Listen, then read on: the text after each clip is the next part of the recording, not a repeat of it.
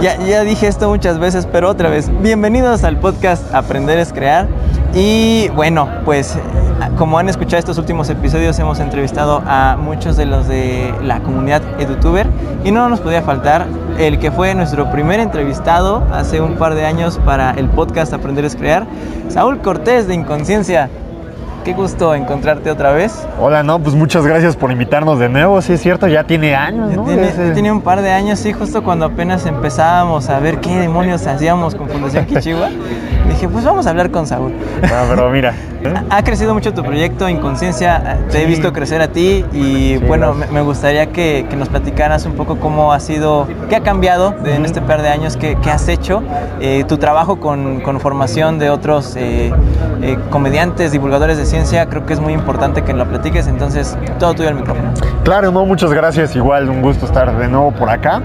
Pues mira, Inconsciencia como tal sí ha crecido. O sea, nosotros sí hemos sentido un, cambio en estos, en estos años, en particular el canal. El canal ya era algo de lo que le traíamos ganas, un canal de YouTube en el que pudiéramos hacer divulgación de una manera entretenida, con la comedia, pues ya está, ¿no? O sea, no es la cosa más choncha del mundo, pero pues ya tenemos ahí 1500 suscriptores aproximadamente y pues poco a poco.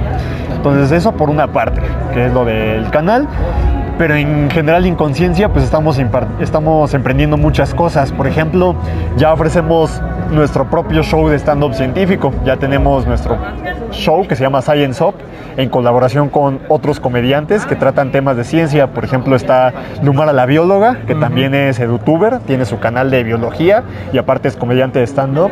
Entonces ella es parte del elenco. También está otro chico que se llama Memo Vega, que él es psicólogo, entonces habla de neurociencias. Entonces fui juntando varias gente que, que hace ciencia y también comedia para hacer este, este show en el que se tratan varias temáticas científicas y hemos dado shows en varios lugares de la ciudad, fuera de la República. Estuvimos en Guadalajara, hemos estado en Cuernavaca, entonces, en fin, y por suerte siempre lleno siempre hemos llenado, así que siempre hay gente nerd al parecer en todos lados que está dispuesto a gastar su quincena, nada, no es tanto, pero sí a, invertir en un boletito para ir a ver un show de ciencia con comedia, ¿no? Que es algo que pues, no nos esperábamos tan así como para que cada fecha lo hubiéramos estado llenando, pues está padre. Y actualmente estamos también dando cursos, dando talleres para la gente que sea científica y quiera hacer comedia, que quiera ocupar este medio de como diré, de comunicación, ocupar la comedia como una herramienta para divulgar ciencia. Hemos estado estrenando los talleres y justamente fue una graduación apenas hace dos días, me parece. Hace dos días fue una graduación de los chicos que, chicos y chicas que tomaron este, este taller. Igual un éxito, las dos fechas llenas, todos súper súper contentos, los mismos graduados igual muy felices con el taller y pues nosotros desde luego también muy felices. Próximos talleres para marzo y en general es lo que hemos hecho con Inconsciencia, tratar de llevar la ciencia con este nuevo formato del humor a través de todos los medios que podamos. Súper. ¿Qué, viste en, en estos talleres que impartiste? ¿Qué cambió de los participantes cuando llegaban a cuando terminaban? Mira, pues yo te podría decir que bastante. En su mayoría ellos nunca habían tocado un escenario. O sea, algunos sí, la, punto que la mitad habían hecho conferencias, otros bailaban, pero en general ninguno se había subido a un escenario a hacer reír, eso sí, ninguno. O sea, la mitad no se había subido nunca nada y la otra mitad nunca hacer reír, en general todos. Y pues para empezar, se subieron a un escenario a, entretener a 140 personas en total, que es algo que ellos pues, no, se habían imaginado, ¿no? Aparte en el taller pues vemos cosas de guionismo, vemos cosas de comunicación y ellos mismos han dicho, oye, ¿sabes qué? Fui a dar una conferencia y me sirvió, ¿no? O sea, nadie al principio subí y de hecho nos cuenta eh, Félix, Félix del canal de Habías Pensado, que tomó el taller y nos me comentó directamente, oye, fíjate que fui a dar una conferencia en Guadalajara y pues muchos me estaban, muchas chicas me estaban diciendo, ay no, pues qué guapo y quién sabe qué, y no me estaban pelando por estarme, por estarme viendo, ¿no? Problemas de primer mundo, ¿no? ¿Quién, fuera, quién fuera doctor en psicología, ¿no? Pero eh, tenía ese problema y en el taller les dije algo de un concepto que se llama el elefante blanco,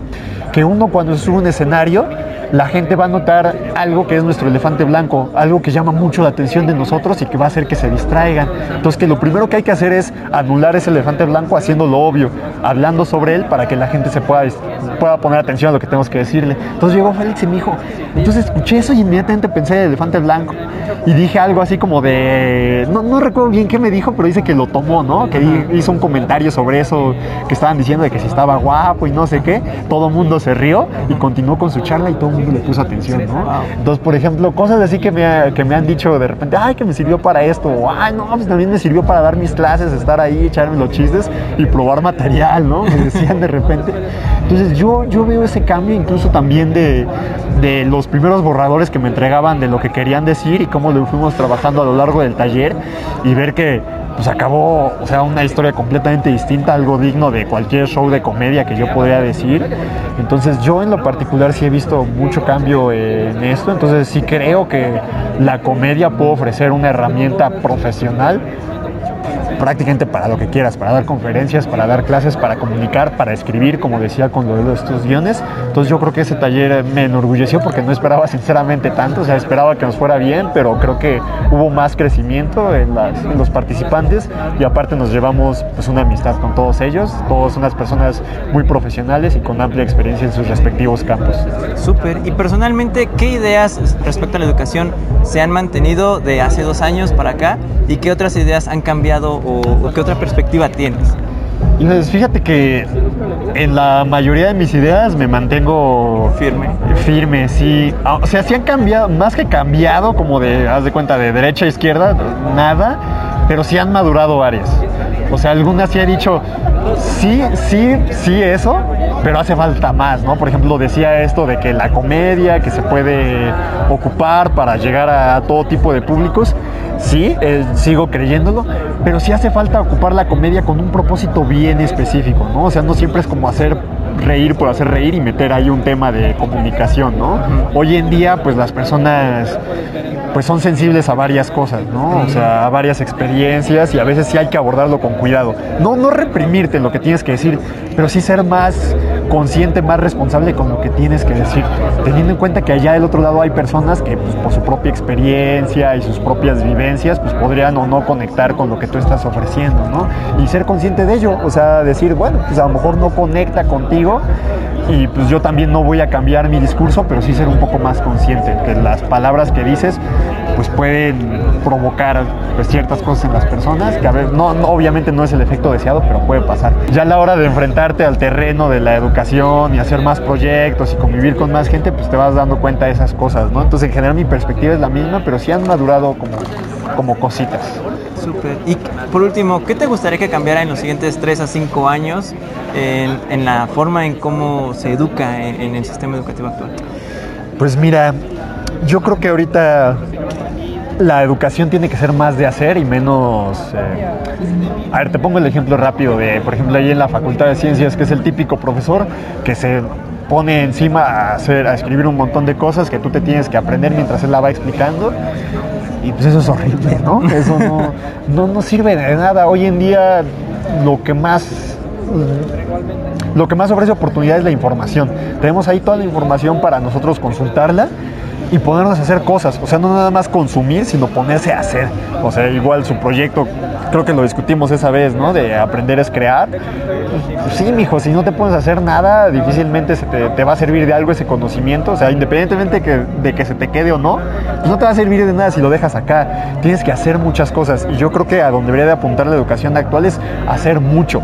Hacer de lo que quieras. Que digas, ay, es que no tengo idea de qué hacer con mi vida. Pues haz cosas. Si te gusta el arte, pinta. Si te gusta la música toca, si te gusta la ciencia, pues platica, eh, da clases, lee, escribe, lo que quieras, pero ponte a hacer cosas. Yo creo que la educación a donde debería tirar ahorita es a que las personas empiecen a explorar y encontrar sus intereses, pero por medio de la acción. Que no se quede nada más en un profesor dándote una clase, uy, sí, ya soy experto en, derecho, sino pues que te pongas a, trabajar en, no sé, en un despacho o a, no sé, a moverte. Creo que eso es lo que más urge en la, actualmente en la educación.